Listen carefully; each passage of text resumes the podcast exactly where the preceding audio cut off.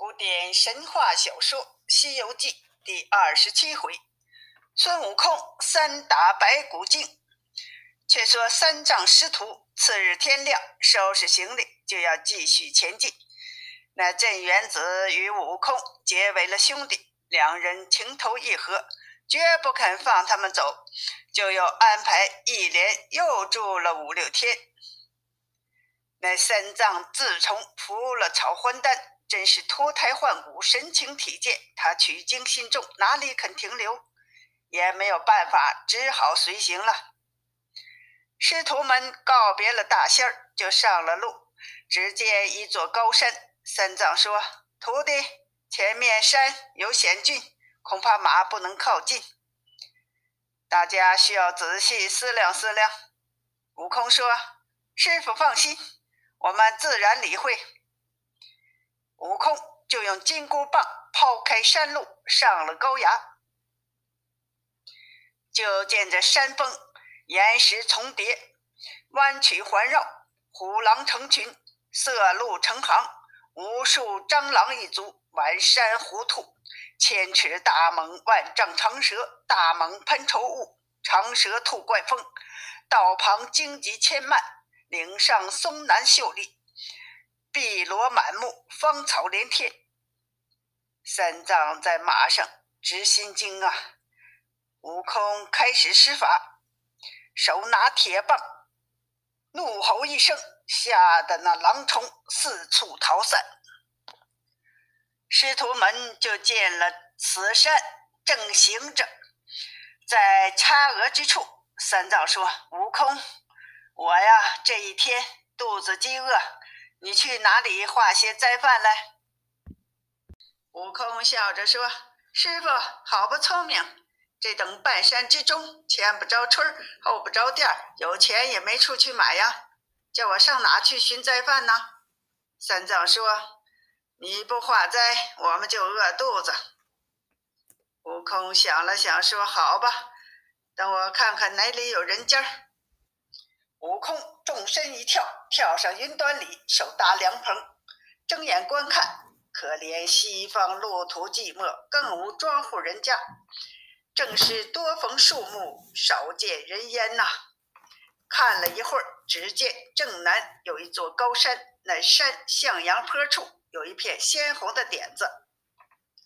悟空按下云头，对师傅说：“师傅，有吃的了。”三藏问：“什么东西？”悟空说：“这里没人家化饭，那南山有一片红的，想必是熟透了的桃子。我去摘几个来给你充饥。”三藏高兴地说：“出家人若有桃子吃，就为上份了。快去，快去！”悟空就一个筋头去南山摘桃子去了。常言说：“山高必有怪，峻岭必生精。”果然，这山上有一个妖精。孙大圣去的时候，惊动了那妖怪。他在云端里踏着阴风，就见唐僧坐在地上，他就不胜欢喜地说：“造化，造化！几年前家人都讲，东土的唐和尚取大乘，他本是金蝉子化身，实是修行的原体。有人吃他一块肉。”长生不老。今日到了这儿，那妖精上前就要拿他。只见三藏左右手下有两员大将护持，他不敢靠近。他想，这两员大将是谁呢？话说，他们就是八戒和沙僧。八戒、沙僧谁没什么大本事，八戒是天蓬元帅，沙僧是卷帘大将，他的威气尚不曾泄。所以他不敢靠近。妖精说：“等我细细他们，看怎么说。”这妖精停下阴风，在那山洼洼里摇身一变，变成个花容月貌的女儿，就说不尽那眉清目秀，齿白唇红，左手提着一个青纱罐子，右手提着一个绿瓷瓶，从西向东直奔唐僧。唐僧歇马在岩石上，忽见群女近前，翠袖轻轻地摇着。三藏仔细定睛一看，已来到身边。三藏见了，就叫八戒、沙僧。悟空才说这旷野无人，你看那里不是走出一个人来了吗？八戒说：“师傅，你与沙僧坐着，等俺老猪去看看来。”那呆子放下钉耙，整整直劲儿，摇摇摆摆，充作个斯文的样子，一直的对面相迎，真是个远看未识，近看分明。那女子生得花容月貌，无比美丽。八戒见她生得俊俏，呆子就动了凡心，忍不住胡言乱语，叫道：“女菩萨，往哪里去呀？手里提的是什么东西？”这分明是个妖怪，他却不认得。那女子连声答应道：“长老，我这青罐里是香米饭，绿瓶里是炒面筋，是还愿用的斋饭。”八戒听了，满心欢喜，就跑回个朱天峰，报告给三藏说：“师傅，吉人自有天报。师傅饿了，叫师兄去化斋。那猴子不知哪里摘桃子耍去了，桃子吃多了，又有些下坠。你看，那不是个灾僧来了吗？”唐僧不信，说：“你这个憨货，胡说什么？我们走了这一路。”好人也不曾遇到一个。灾僧从何而来？八戒说：“师傅，这不到了吗？”三藏一看，连忙跳起身来，合掌问道：“女菩萨，你府上在何处？是什么人家？有什么心愿来此斋僧？”分明是个妖精，可是三藏也不认得。那妖精见唐僧问他来历。他立地就起了个虚情，花言巧语的来哄骗，说：“师傅，此山叫白虎岭，正西下面是我家。我父母在家看经好善，广灾远近僧人，只因无子，求福作福，生了奴奴，配嫁他人，又恐老来无依，只得将奴奴招了个女婿，养老送终。”三藏听了，说道：“女菩萨，你说差了。圣经说，父母在，不远游，游必有方。你既有父母在堂，又与你招了女婿，有怨心，叫你男子还不就行了吗？怎么一个人在山里行走啊？又没个随从，这个是不尊父的了。”那女子笑吟吟地说道：“师傅，我丈夫在山北洼里，带着几个农夫在锄田呢。这是怒怒煮的午饭，送与那些人吃的。只为五黄六月无人使唤，父母又年老，所以我亲自送来。谁想到遇见了三位远来的，却想父母好善，所以呢，将此斋饭。”送给各位师傅，如不嫌弃，愿意献上。三藏说：“善哉，善哉！我有徒弟摘果子去了，马上就回来。我不敢吃你的饭。假如我和尚吃了你的饭，你丈夫知道了会骂你的。”那女子见唐僧不肯吃，却又满面春风地说：“师傅啊，我父母三生。”还是小事儿，我丈夫更是个善人，一生好的是修桥补路，爱老临贫。但听见这饭送给师傅吃了，他与我夫妻情分上，他也是愿意的。三藏也只是不吃，旁边却恼坏了八戒。那呆子努着嘴，口里埋怨道：“天下和尚也无数，不曾像我这个老和尚这样。”现成的饭倒不吃，只等那猴子来才吃。他不容分说，一嘴把罐子拱倒，就要动口。再说，悟空在南山顶上摘了几个桃子，拖着本鱼一个筋头就回来了。睁开火眼金睛观看，认得那女子是个妖精，就放下本体，手拿金箍棒。当头就打，吓得个三藏用手扯住，说：“悟空，你打谁？”悟空说：“师傅，你面前这个女子，莫当是个好人，她是个妖精，要来骗你了。”三藏说：“你这个猴头，以前倒有些眼力，今天怎么如何乱了？这女菩萨有此善心，将这饭要栽给我们，你怎么说她是妖精？”悟空笑着说：“师傅，你哪里认得？老孙在水帘洞里做妖魔时，若想人肉吃，便是这等：或变金银，或变妆台，或变罪人，或变女色。有那等痴心的，爱上我，我就迷他到洞里，尽意随心，或蒸或煮，吃不了还要晾干。师傅，我要来吃，你定入了他的圈套，遭他毒手。”唐僧哪里肯信，只说他是个好人。悟空说：“师傅，我知道你。你见他那等容貌，必然动了凡心。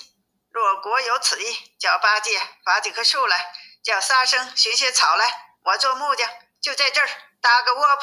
你与他圆房成事儿，我们大家散了，却不是件好事吗？何必又跋涉，又取什么经啊？”三藏是个很善的人，哪里吃得他这番话呀？羞得满脸通红。三藏正在羞愧，悟空又发起性子来，拿手拿铁棒往妖精脸上一劈。那怪物使了个解尸法，见悟空棍子来时，却精神抖擞，预先走了，把一个假尸首打死在地。吓得三藏战战兢兢，口中直念道：“这猴昭然无礼，屡劝不从，无故伤人命。”悟空说：“师傅莫怪，你且来看看这罐子里是什么东西。”沙僧搀着长老近前看时，哪里是什么香米饭呢？却是一罐子拖着尾巴的长蛆。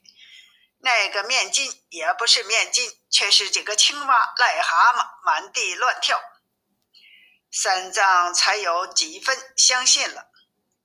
猪八戒又气不忿了，在旁边酸溜溜地说：“师傅，说起这个女子，她是此间农妇，因为送饭下田，路遇我们，却怎么栽她是个妖怪？哥哥的棍儿重，一不小心。”打了他一下，不料就打死了。怕你念什么紧箍咒，故意使了个障眼法，变成了这等东西。这就是不让你念咒啊！三藏听了八戒说的，果然信了八戒的穿头，手中念诀，口中念咒。悟空就叫头疼头疼，莫念了，莫念了。有话好说，唐僧说：“有什么话说？出家人时时念念要不离善心，扫地恐伤蝼蚁命，爱惜飞蛾杀照灯。你怎么步步行凶，打死这个无故平人？取讲经来何用？你回去吧。”悟空说：“师傅，你叫我回哪里去呀？”唐僧说。我不要你这个徒弟了。悟空说：“你不要我做徒弟，只怕你西天路去不成了。”唐僧说：“我命在天，该那个妖精蒸了吃，就是煮了也算不过。终不然，你救得我的大限，你快回去。”悟空说：“师傅，我回去便也罢了，只是还没报你的恩嘞。”唐僧说：“我与你有什么恩？”那大圣闻言，连忙跪下磕头：“俺老孙因大闹天宫，治下伤身之难，被我佛压在两界山。幸亏了观音菩萨给我受了戒，幸亏了师傅救我脱身。若不你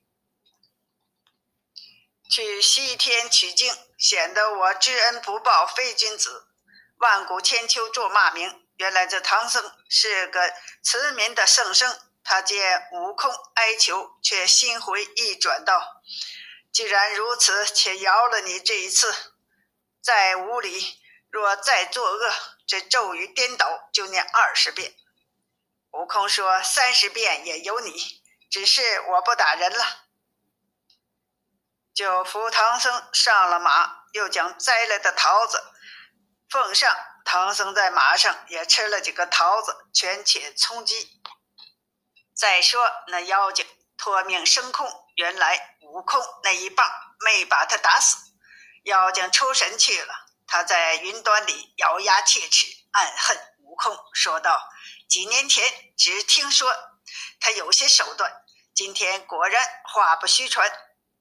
那唐僧也不认得我，刚要吃饭，若低头闻一闻，我就一把捞住他，就不是我的人了。”不料被他看穿，弄破我这勾当，又几乎被他打一棒。若饶了这和尚，诚然是劳而无功。我还去戏他一戏。那妖精落下阴云，在那前山坡下摇身一变，又变作个老妇人，年满八旬，手拄着一根弯头竹杖，一一步一哭的走了过来。八戒见了，大惊道：“师傅不好了，那妈妈来寻人了。”唐僧说：“寻什么人？”八藏说：“师兄打杀的定是他女儿，这个定是他娘来寻找了。”悟空说：“兄弟莫要胡说，那女子十八岁，这老妇八十岁，怎么六十多岁还生产？肯定是个假的。等俺老孙去看看。”悟空就拽开步走近前观看，那怪物假变一个婆婆，两臂如冰雪，走路慢腾腾，行步虚怯怯，弱体瘦伶仃，脸如枯菜叶，颧骨往上翘，嘴唇往下瘪，老年不比少年时，满脸都是荷叶褶。悟空认得他是妖精，更不理论。举棒照头便打，那怪见棒子起时，依然抖擞，又抽了皮囊，化了元神，脱身而去了。把个假尸首又打死在路上。唐僧一见，惊下马来，二话没说，就把紧箍咒足足念了有二十遍。可怜的悟空啊，头被勒得像个葫芦，十分疼痛难忍，就滚来滚去。对师傅说：“师傅啊，默念了，默念了，有什么话好说吧？”唐僧说：“有什么话说？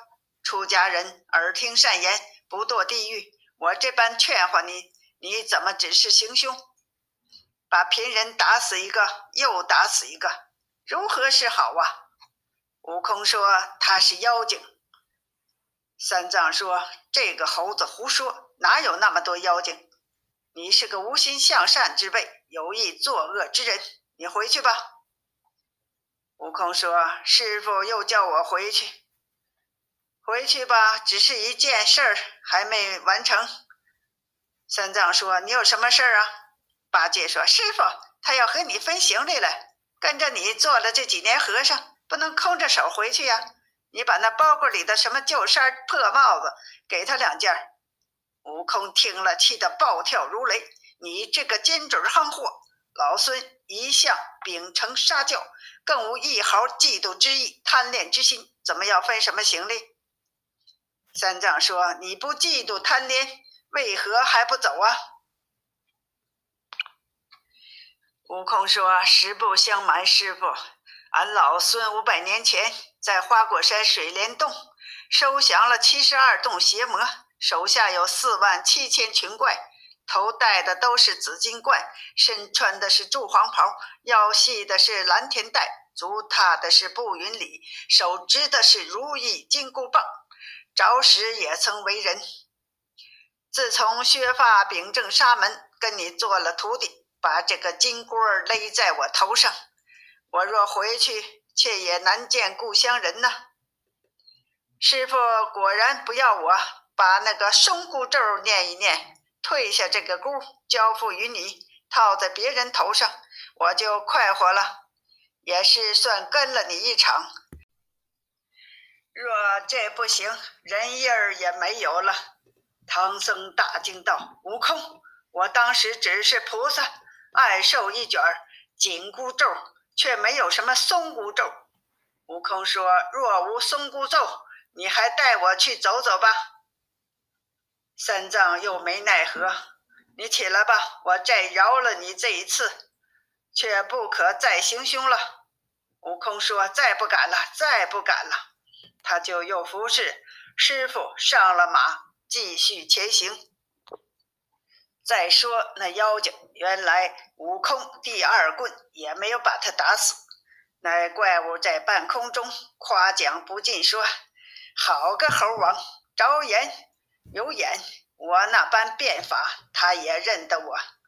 这些和尚，他去得快，若过此山西下四十里。”就不服我管辖了。若是被别处妖魔捞了去，就笑掉大牙了。我还是下去戏他一戏。这妖怪暗从阴风，在山坡下摇身一变，变成了一个老公公。这个老公公拄着拐棍就走了过来。唐僧在马上见了，心中欢喜道：“阿弥陀佛。”西方真是福地呀！那公公也走不好，还在念经呢。八戒说：“师傅，你不要夸奖他，那是个祸的根。”三藏说：“怎么是祸根？”八戒说：“悟空打杀他的女儿，又打杀他的婆子，这个正是他的老儿找来了。我们若撞在他的怀里呀，师傅。”你便偿命，该个死罪，把老猪问个充军，杀声喝令问个百战。那悟空使个寻法走了，却不苦了我们三个顶缸了吗？悟空听见了，说：“这个呆子这么胡说，又是在吓唬师傅。等俺老孙再去看看。”他把棍儿藏在身边。走上前，迎着怪物叫道：“老官儿，往哪里去呀？怎么又走路又念经的？”那妖精错认了定盘星，把悟空也当做个等闲之辈，随口答应道：“长老啊，我老汉主居此地，一生好善，斋僧看经念佛，命里无儿，只生的一个小女，招了个女婿，今早送饭下田，想是遇到老虎了。”老七先来寻找，也不见回去，全然不知下落。老汉特来寻找，果然是伤残了他的命，也没办法，将他的骸骨收拾回去吧，安葬就是了。悟空笑道：“我是个做虎的主咒，你怎么袖里拢了个鬼来哄我？你瞒了其他人，却瞒不过我，我认得你是个妖精。”那妖精吓得顿时哑口无言。悟空拿出棒来，心想：若要不打他，显得他道个风；若要打他，又怕师傅念那化咒语。又思量一会儿，不打杀他，他一时间抽空把师傅捞了去，却不又费心思去救他，还打的是就一棍子打杀他。师傅念起那咒语。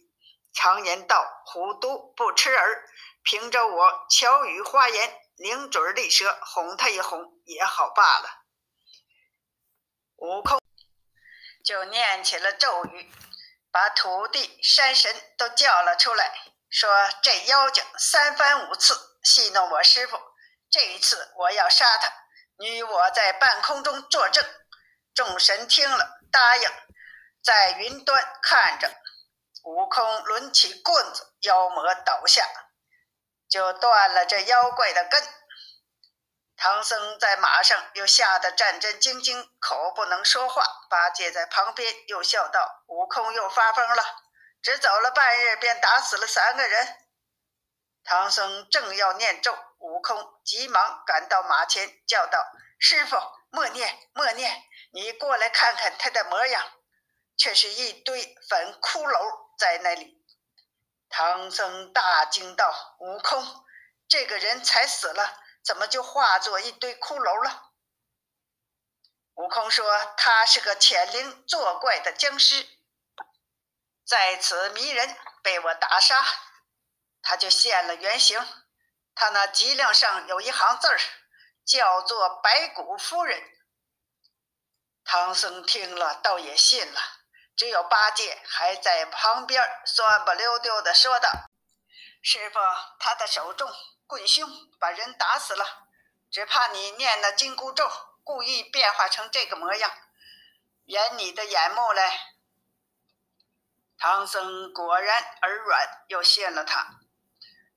随后又念了起来。悟空禁不住疼痛，跪于路边，直叫道：“默念了，师傅，默念了，师傅，有话快说吧。”三藏说：“猴头，还有什么话说？出家人行善，如春园之草，不见其长，日有所增。”行恶之人如磨刀之石，不见其损，日有所亏。你在这荒郊野外一连打死了三个人，还没人检举你，没有对头。如果到了城市，人烟聚集，你拿那个哭丧棒，一时不知好歹，乱打起人来，闯出大祸，叫我怎么脱身呢？你回去吧。悟空说：“师傅错怪了我呀。”这分明就是个妖精，他实在是有心害你。我打死他，替你除了害，你却不认得，反信了那呆子谗言冷语，屡次害我。常言道：事不过三，我若不去，真是个下流无耻之徒啊！我去，我去，去便去了。只是你手下无人。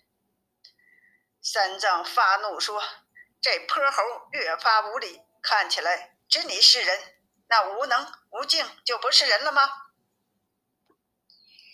悟空一听说他两个是人，就止不住伤心，对三藏说道：“苦啊！你乃时节，出了长安，有刘伯钦送你上路，到两界山救我出来，拜你为师。我穿古洞入深林，擒魔捉怪收八戒得沙僧，吃尽千辛万苦。”今天昧着良心使糊涂，只叫我回去，这才是鸟尽弓藏，兔死狗烹。行了，行了，行了，但只是多了那紧箍咒。三藏说：“我再不念了。”悟空说：“这个难说。若到那毒魔苦难处，不得脱身，八戒、沙僧救不得你。那时节想起我来，忍不住又念诵起来。”就是十万里路，我的头也是疼的呀。假如再来见你，不如不回去了。三藏见他说来说去，越添烦恼，下马鞍来，叫沙僧从包袱里取出纸来，写了一纸贬书，递给悟空，说：“猴头，子此为诏，再不要你做徒弟了。如再与你相见。”我就堕了阿鼻地狱。悟空连忙接了贬书，说：“师傅不消发誓，老孙去了。”他将书折了，留在袖中，却又对唐僧说道：“师傅，我也是跟你一场，又蒙师菩萨指教，今日半途而废，不曾成得功果。您请坐，受我一拜，我也去得放心。”三藏转回身，不理他，口里嘟嘟囔囔地说：“我是个好和尚，不受你这歹人的拜。”悟空见他不理，又使了个身外法，把脑后的毫毛拔了三根，吹口仙气，叫变就变了三个。孙悟空连本身一共四个，把师傅围住下拜。唐僧左躲不脱，右躲不脱，也就接受了这一拜。悟空跳起来，把身一抖，收上毫毛，却吩咐沙僧说道：“贤弟，你是个好人，却只要留心，防着八戒瞎说，途中更要仔细。若有师傅有难，被妖精捉住了，你就说俺老孙是他大徒弟，西方毛怪。”他们不敢伤我师傅。三藏说：“我是个好和尚，不提你这歹人的名字。你回去吧。”悟空见三藏三番两复不肯回心转意，没办法就走了。他含泪磕头辞了长老，诚心嘱咐了仨声，一头钻到草地上，两脚一蹬，就进入了云中，瞬间就没了踪影。他忍气别了师傅，直接回到了花果山水帘洞去了，独自非常凄惨。忽听得水声。悟空在半空时，原来是东洋大海发出的声音，他就又想起了三藏，止不住泪流满面，停止在云端，良久才远离。欲知后来，请听下集。